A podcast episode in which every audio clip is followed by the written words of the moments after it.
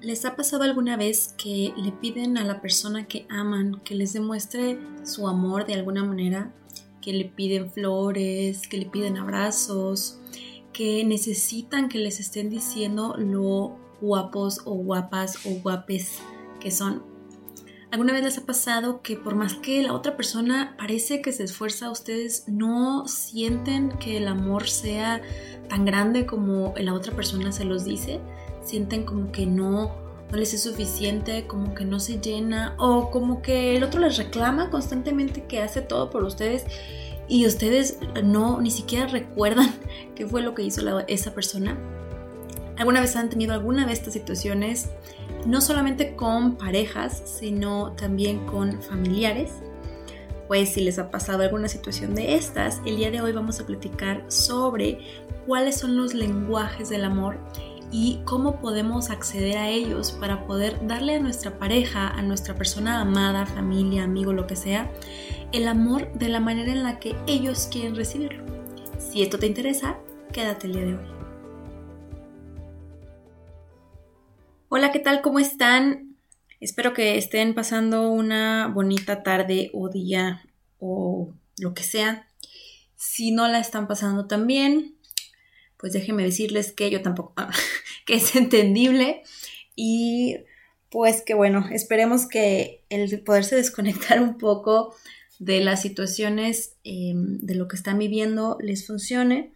Espero que este pequeño espacio que se pueden dar para escucharme les sirva un poquito para algo, ¿no? Estoy segura de que cuando nosotros buscamos algún podcast, algún episodio de lo que sea, pues tenemos una intención regularmente, al menos de aprender o en algunos casos de que este tema que estamos escuchando nos resuena, ¿no? Por alguna situación personal que tenemos. Entonces, pues bueno, espero que de entrada les sirva para algo y que les pueda ayudar a cambiar un poquito quizás el estado de ánimo en el que se encuentran. Y pues bueno, como ya escucharon, el día de hoy vamos a platicar un poquito sobre los lenguajes del amor. ¿Qué es eso? ¿Qué es el lenguaje del amor? ¿De qué estoy hablando? ¿Ya lo han escuchado o no lo han escuchado? Em, platíquenme un poquito eh, por ahí si cuando terminen el podcast si ya lo habían escuchado o no para pues poder saber, ¿no? Y entonces, bueno, ¿por qué surgen estos temas de los lenguajes del amor o de las maneras en las que cada uno de nosotros amamos, yo creo que es importante el identificar que cada uno de nosotros tenemos maneras diferentes de dar amor y de recibirlo. No sé si han notado que hay personas con las que se entienden inmediatamente bien y se sienten amados, ya sea con amigos o con familiares, ¿no? Que tienen como cierta afinidad, pero no solamente afinidad en cuanto a, a gustos, sino en la manera en la que el otro demuestra su amor y hay personas con las que uno no se siente tan cómodo y de repente puede sentir como, por ejemplo, eh, el abrazo se siente como extraño, si a ustedes no les gusta recibir ese tipo de cosas, o las parejas que nos están exigiendo constantemente, es que no me tocas, es que no hay sexo, es que no me besas, es que no me dices que me amas, es que ese tipo de situaciones y que nos es como muy complicado de repente el hacer entender a la otra persona que sí la amamos o incluso hacerle entender que no, ¿sí? Porque hay ocasiones en las que nuestra manera de expresarnos pudiera coincidir con la que la otra persona eh, tiene para entender que es amor. Y entonces a lo mejor uno dice, pues no, mira, yo no te amo, ni siquiera me caes bien, pero la otra persona puede pensar que sí o que lo hacemos de manera de coquetería o que lo hacemos como desde otra perspectiva. Entonces, es importante que nosotros entendamos que tenemos maneras diferentes de reaccionar y de, de expresarnos y de muchas cosas, ¿no? Y en los temas de las relaciones de pareja, yo creo que si ya me escuchan desde antes y si no lo han hecho, vayan a escucharme en los demás episodios, se pueden dar cuenta de cómo las parejas no son tan fructíferas cuando simplemente se deja todo al ahí se va, al vamos viendo cómo fluye y a dejar que todo sea espontáneo. Porque pues las relaciones espontáneas con las, vivir, más bien, vivir con una persona en una relación espontánea es complicado, ¿no? Véanlo en sus familias y díganme si ustedes lo dejan al y se va y vemos a ver qué sucede. Pues no, un poco ya están estructuradas, pero también se van estructurando conforme pasa el tiempo y normalmente los jerarcas ponen las reglas y este tipo de cosas. Entonces, bueno, cuando amamos a alguien, necesitamos aprender que las maneras en las que expresamos este amor no siempre son las mismas y las maneras en las que pensamos de entrada no siempre son las mismas. Así que, ¿por qué tendríamos que actuar de la misma manera o por qué tendríamos que suponer que la otra persona va a entender lo que yo quiero y lo que yo pienso que es el amor? ¿no? Partiendo también desde la idea de que cada uno de nosotros aprendimos a ser amados de diferentes maneras. Hay personas que aprendieron a ser amados bajo la crítica. Hay personas que aprendieron a ser amados bajo los golpes. Y, esto es importante, ¿sí? Porque entonces es lo que yo voy a ir a buscar más adelante. Aunque no me guste, aunque lo considere, pues como es agresivo, pero voy a ir a buscar esa acción porque así aprendí a ser amado. A lo mejor yo aprendí a ser amado solamente cuando hacía las cosas bien, a lo mejor yo aprendí a ser amado solamente cuando hacía las cosas mal. Y entonces era el único momento en el que mis padres o mis tutores o quien sea me daba la atención que yo requería. Y bueno, habrá personas que aprendieron a ser amados bajo em, esta parte de, bueno, mis papás nunca me acariciaron, nunca me, me, dieron estas muestras de amor, nunca me dijeron te amo, pero bueno, pues trabajaban muchísimo para mí, ¿no? Y entonces esa es una manera en la que yo voy a aprender que así se recibe el amor o que así se da el amor, ¿no? Mediante esforzarte mucho para que la otra persona esté bien. Y lo he escuchado muchísimo, este tipo de amor en, las, en la terapia, en las sesiones, ya sea en pareja o individual, que dicen como es que yo me esfuerzo tanto para que tú seas feliz y es que yo te dejo la casa lista y es que yo me voy y me mato en el trabajo todos los días y no es suficiente para ti y no lo valoras y me siento ignorado y no puedes darme lo que yo quiero después de que yo hago todo esto por ti y me exiges que después de todo el trabajo que ya hice en casa o, en la oficina o en donde sea que trabajen todavía me exiges además de todo que venga y te dé un abrazo. O sea, yo quiero descansar, ¿de qué se trata? ¿Saben? Entonces, es esto. ¿Cómo aprendí yo a ser amado? Primero revisen ustedes, hagan en este momento este acto como de eh, revisión interna, en la que ustedes puedan ver si ustedes se sienten amados de alguna particular manera o cómo es que ustedes saben que sus padres los aman, más allá del porque uno supone que nos aman solo por ser hijos, pero ¿cómo es que ustedes suponen que sus papás les daban amor? Les daban cariño, así físicamente, se la pasaban apachándolos, les daban dinero, les daban otro tipo de atenciones, eh, les daban mucho trabajo, o sea, que ellos trabajaran mucho, pues, mm, em, les daban comida, les daban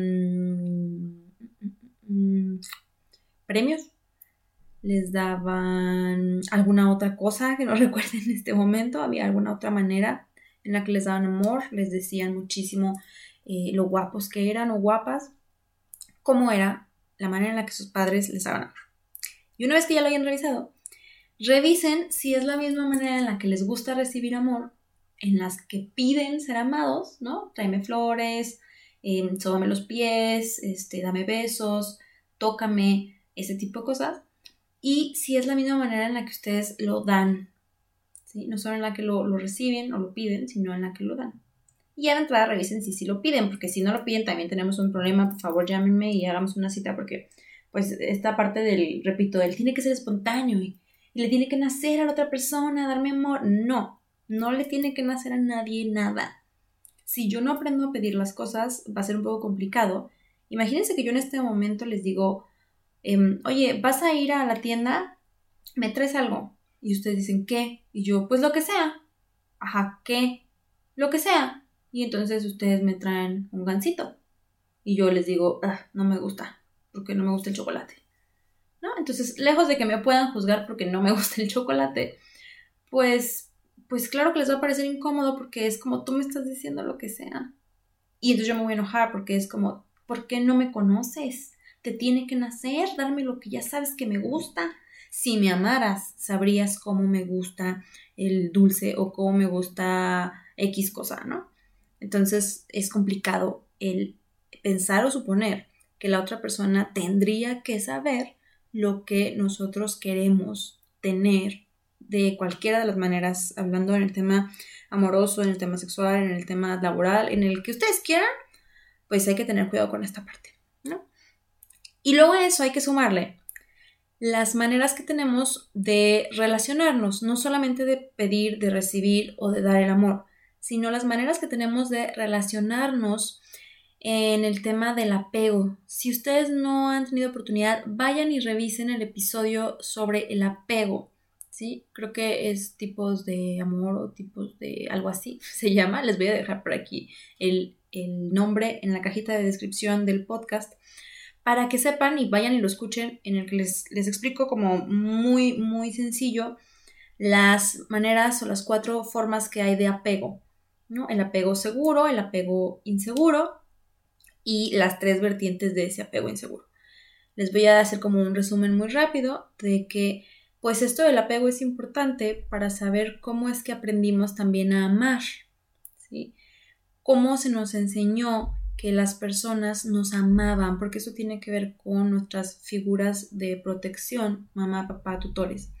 Cómo nos enseñaron que estaban ahí para nosotros cómo nos enseñaron que había que relacionarnos, qué teníamos que esperar de nuestro cuidador, cómo, qué tan importantes éramos nosotros para la otra persona.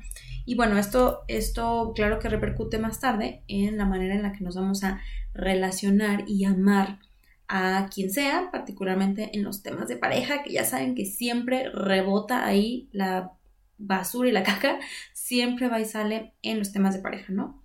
Entonces, si yo tengo un apego seguro, pues eh, yo estoy muy segura de mí misma y entonces yo considero que la gente me ama por quien soy, porque soy valiosa, porque soy digna de ser amada y digna de ser protegida y digna de ser respetada y digna de todo. No tiene que ver con sentirme superior, sino solamente digna. Y, eh, eso tiene que ver pues, con, ciertas acciones de nuestros padres o, o tutores, ¿no?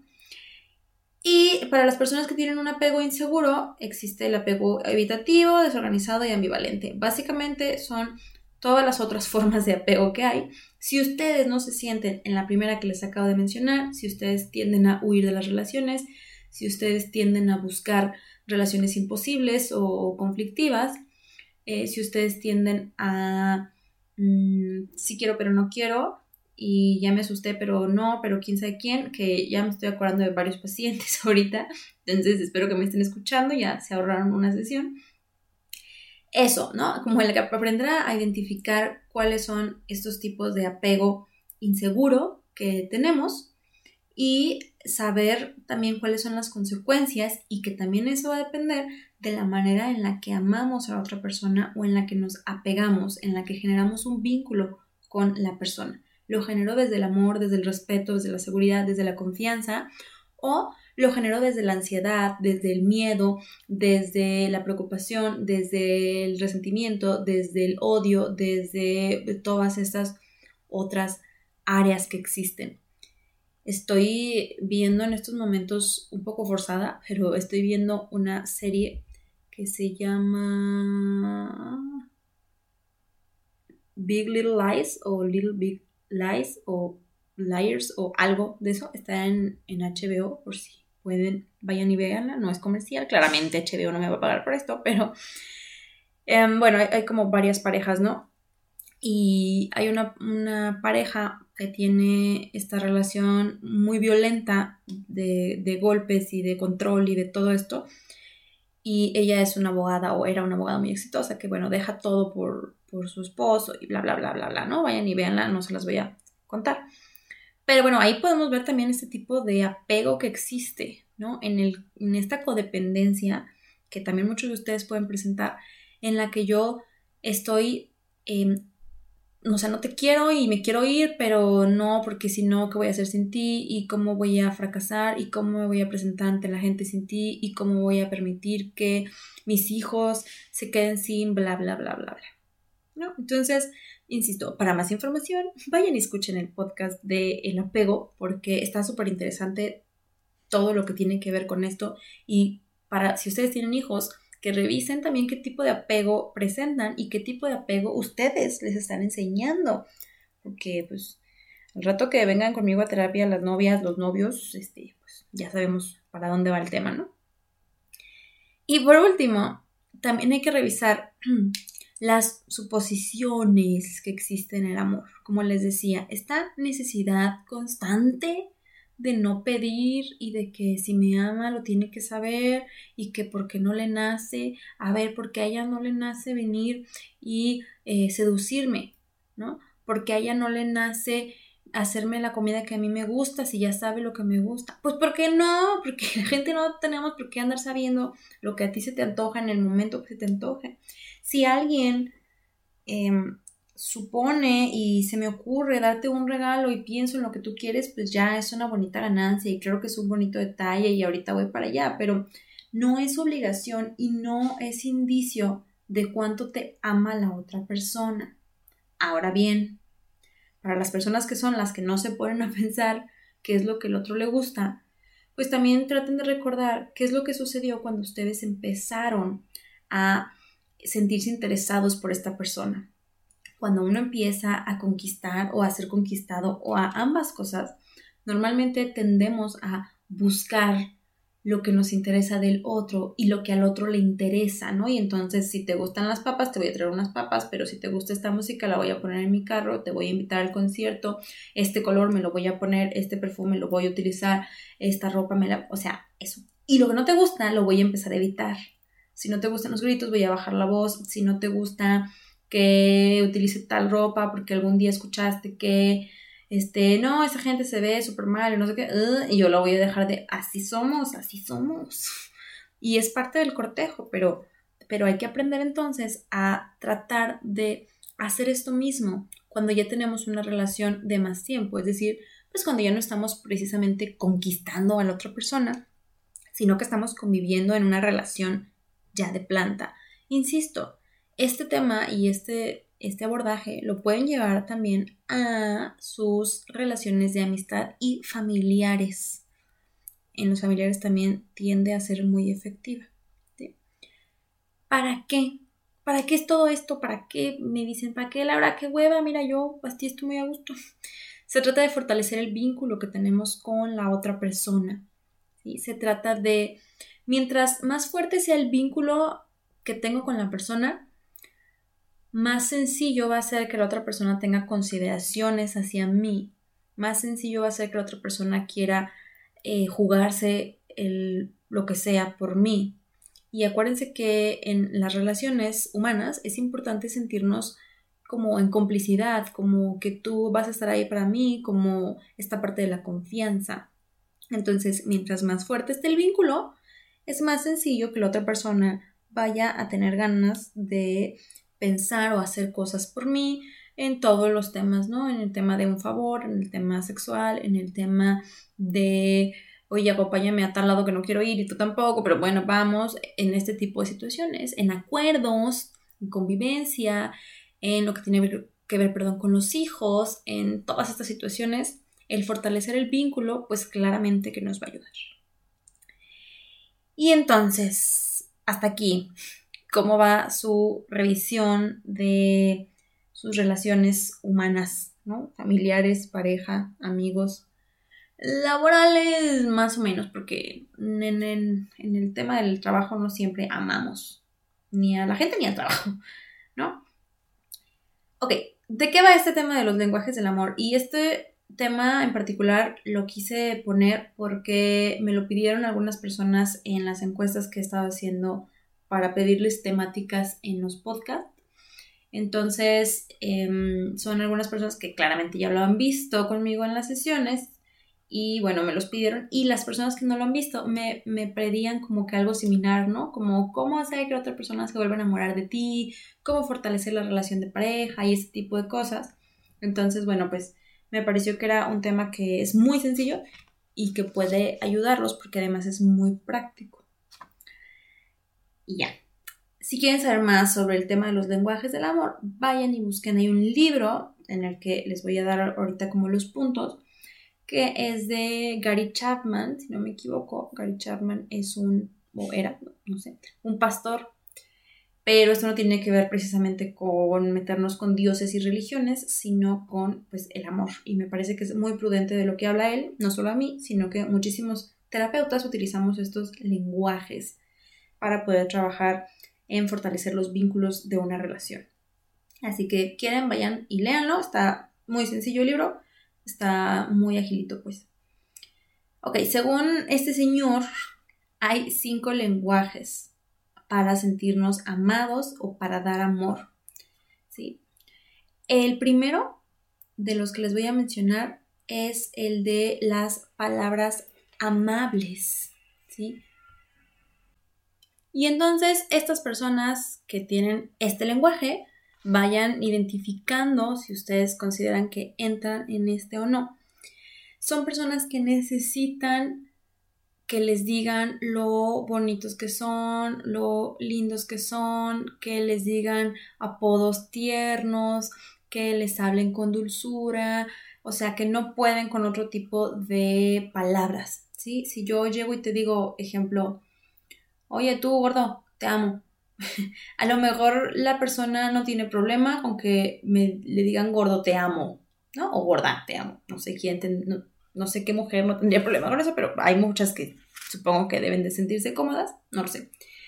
Pero bueno, lo que les gusta es el te amo en palabras, ¿sí?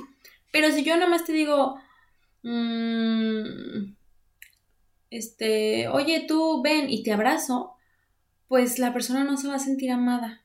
Por más que yo te abrace y te agarre los cachetes y te agarre cualquier otra parte de tu cuerpo, no se va a sentir amada porque las palabras no están ahí. Necesitan el dulce de la palabra constantemente. Y para cada uno de los lenguajes con los que eh, trabajamos, hay como ciertos dialectos y aquí es donde viene lo difícil, pero lo fácil también. Porque en el mismo ejemplo que les di de gorda te amo o gordo te amo, em, para algunas personas este no va a ser efectivo porque el te amo no va a funcionar. ¿Sí? O sea, si yo te digo chiquita o chiquito, aunque no te diga te amo, sí me funciona. Entonces, ¿qué es lo importante?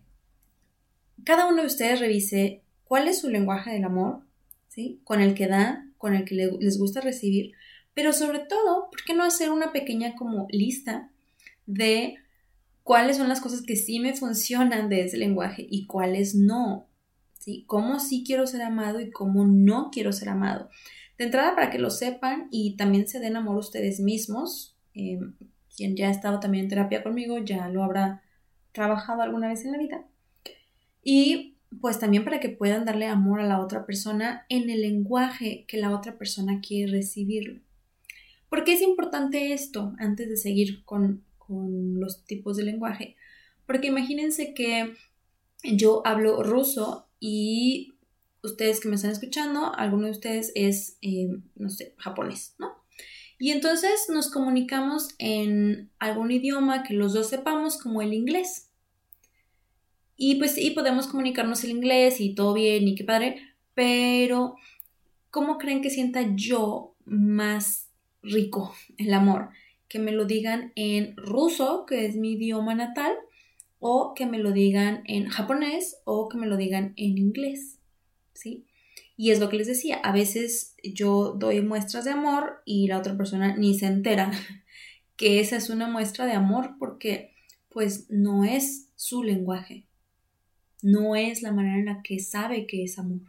¿no? A lo mejor yo le digo en inglés una palabra que yo sé que significa muchas cosas y la otra persona dice, Ay, no sé, porque yo apenas estoy aprendiendo un poco inglés, entonces no sé de qué me hablas. Así que por eso es que esto es importante y pues para que la otra persona finalmente se sienta amada, que ese es en teoría el objetivo de lo que, lo que se está buscando.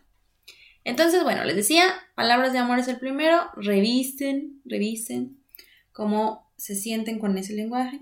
Todos los lenguajes que les voy a decir pues son agradables, todos, pero elijan uno. ¿Sí? Con cuál sí o sí lo necesitan, con cuál si no está no se sienten amados. El segundo es tiempo de calidad. Las personas que tienen este lenguaje necesitan sí o sí que la persona que les quiere demostrar su amor les dedique tiempo. No importa si no les habla bonito, pero que les dedique tiempo. Y algunas personas prefieren que este tiempo sea a solas, algunas personas prefieren que sea tiempo haciendo lo que ellas quieren. Por ejemplo, no me importa que vayamos con amigos, pero que sea una actividad que yo quiero hacer. Algunas personas prefieren que sea, por ejemplo, sin el uso del celular, que, ah, como ha estado constante en las sesiones desde hace un tiempo para acá. No sé si tenga que ver con el tema de la pandemia, pero me parece que puede ser que sí. El tema del celular, ¿sí? Y que aunque no tengamos ese lenguaje del amor, del, del tiempo, creo que se ha convertido en una gran, gran, gran interrupción entre los tiempos que tienen las parejas para estar juntos. Pero bueno, ese también es tema de otro episodio. Em, las personas que necesitan tiempo de calidad, les decía, podrán pedirlo como de no puedes tocar el teléfono en ese tiempo, no puedes estar con nadie más que conmigo en ese tiempo. Les puede funcionar algunas otras como, ok, es un tiempo en el que estemos solos, cada quien hace sus cosas, pero estemos juntos, ¿no? Por ejemplo, tú trabajas, yo leo, pero estamos juntos y nada nos interrumpe o ese tipo de situaciones. Revisen ustedes cuál sería su tiempo calidad ideal. Em, también pueden revisar si están pensando en el lenguaje de la otra persona o en el propio. También piensen en alguna situación que su persona específica les haya dado anteriormente, ¿no? O sea, por ejemplo, no, es que me conquistó tanto el día que hizo esto. Y entonces, pues por ahí, por ahí podrán encontrar también su lenguaje del amor mucho más sencillo y es importante hacérselo entender a la otra persona. El tercero son los actos de servicio y eso tiene que ver con hacer algo por la otra persona que sé que necesita o que se le dificulta o que no sabe. Es importante que estos actos de servicio no sean actos de em, sacrificio, o sea, no es yo te hice la comida y me quemé las manos y lo hago por ti para que tú me vayas. No. O sea, es yo te voy a hacer la comida porque estás cansado. Yo te voy a hacer la comida porque no tuviste tiempo.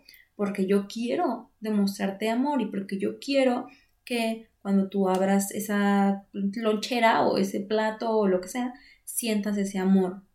Siempre y cuando, insisto, la otra persona tenga ese lenguaje, porque si ese es el mío, pues qué padre, pero si no es el de la otra persona, va a ver la comida y se la va a comer y le vale.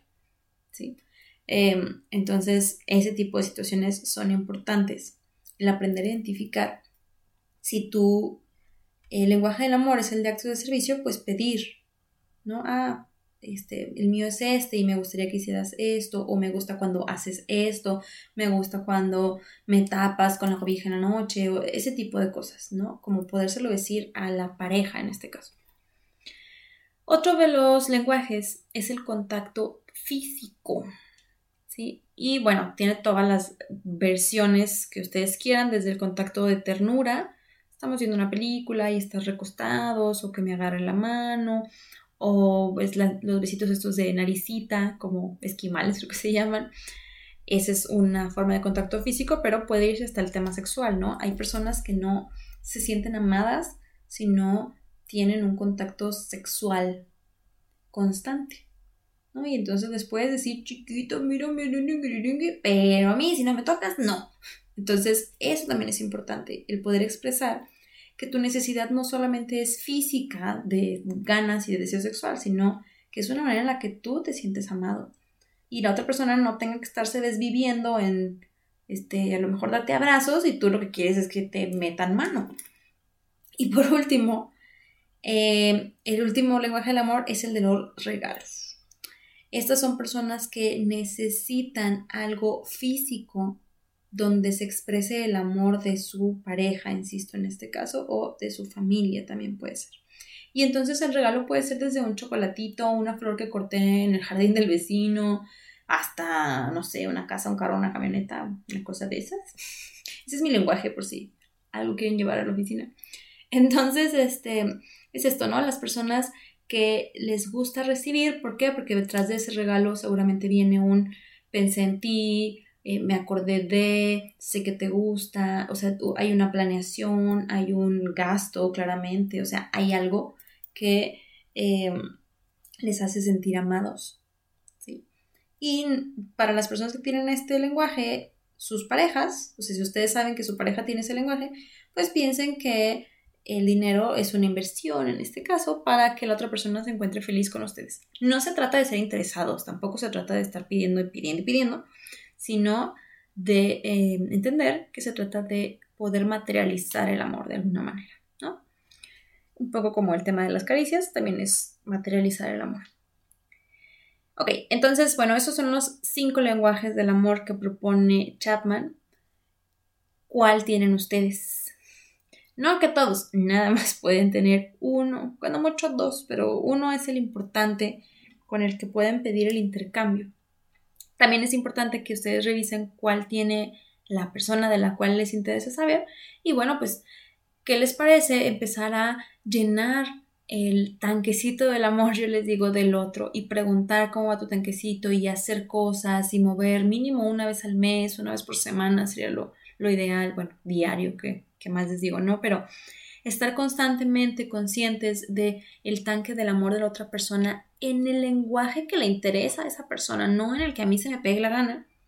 Y también aprender a recibir el amor en el lenguaje que quiero, que tampoco a veces es fácil porque somos un poco orgullosos, pero también entender que habrá actos que haga la otra persona en su propio lenguaje hacia nosotros y entender que eso también es amor, ¿no? Si, por ejemplo, mi pareja, su lenguaje del amor es el de tiempo de calidad, pero el mío es el físico, y entonces esta persona me dice, no, mira, y vamos aquí, te voy a dedicar toda la tarde, y, tú así de, pues sí, pero yo quiero que me abraces y me toques, ¿no? Entonces, sí está padre y sí hay que pedirlo y sí hay que explicarlo, pero también entender que, bueno, el, el, la intención es decirte te amo, quizás en inglés, quizás no es en ruso, quizás no es tu idioma natal, pero la intención es esa y entonces decirle, ok, está padrísimo, lo entiendo, recibo tu amor, ¿qué tal que le agregamos eh, pues el tipo de amor que a mí me gusta?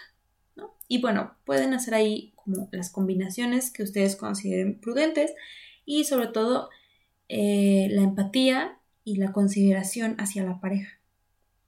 ¿Qué les parece? ¿Qué les pareció el tema del día de hoy? Siento que de verdad es súper funcional y háganlo, háganlo con quien sea, de verdad familia también funciona, para que vean cómo a veces es hasta extraño, lo reciben así como, ¿qué? Y a veces está bonito ver la cara de felicidad de la otra persona cuando le das justamente en el lenguaje que quiere ser amado. Es, a veces hace cambios eh, bastante, bastante grandes. Y pues nada, espero que les funcione. Por favor, mándenme mensajes y lo ponen en práctica a ver qué tanto les ha funcionado. Los que ya lo habían escuchado, pues espero que les sirva para recordarlo, ya sea que lo hayan leído, que lo hayan visto en otro lado o que lo hayan visto en sus terapias. Creo que es una de las cosas imperdibles, al menos cuando trabajamos en cosas de parejas, ¿no? Y pues ya, Em, les digo que este episodio es el último de esta temporada, así que disfrútenlos, vayan y escuchen los demás, porque es el último de esta temporada y eh, regresamos yo creo que como en un mesecito. Vamos con la siguiente. Así que aprovechen, disfruten. Em, espero estar por aquí pronto nuevamente. Espero que no se me atraviese trabajo y no dejar esto. Y pues vayan y síganos a nuestras redes, ya saben, Clínica Serenity con P al principio, o es lo que hay psicología en YouTube y en Spotify y en muchas plataformas de podcast. Me despido durante todo este mes, espero que tengan unas muy, muy, muy felices relaciones y nos escuchamos por aquí la siguiente. Gracias. Bye.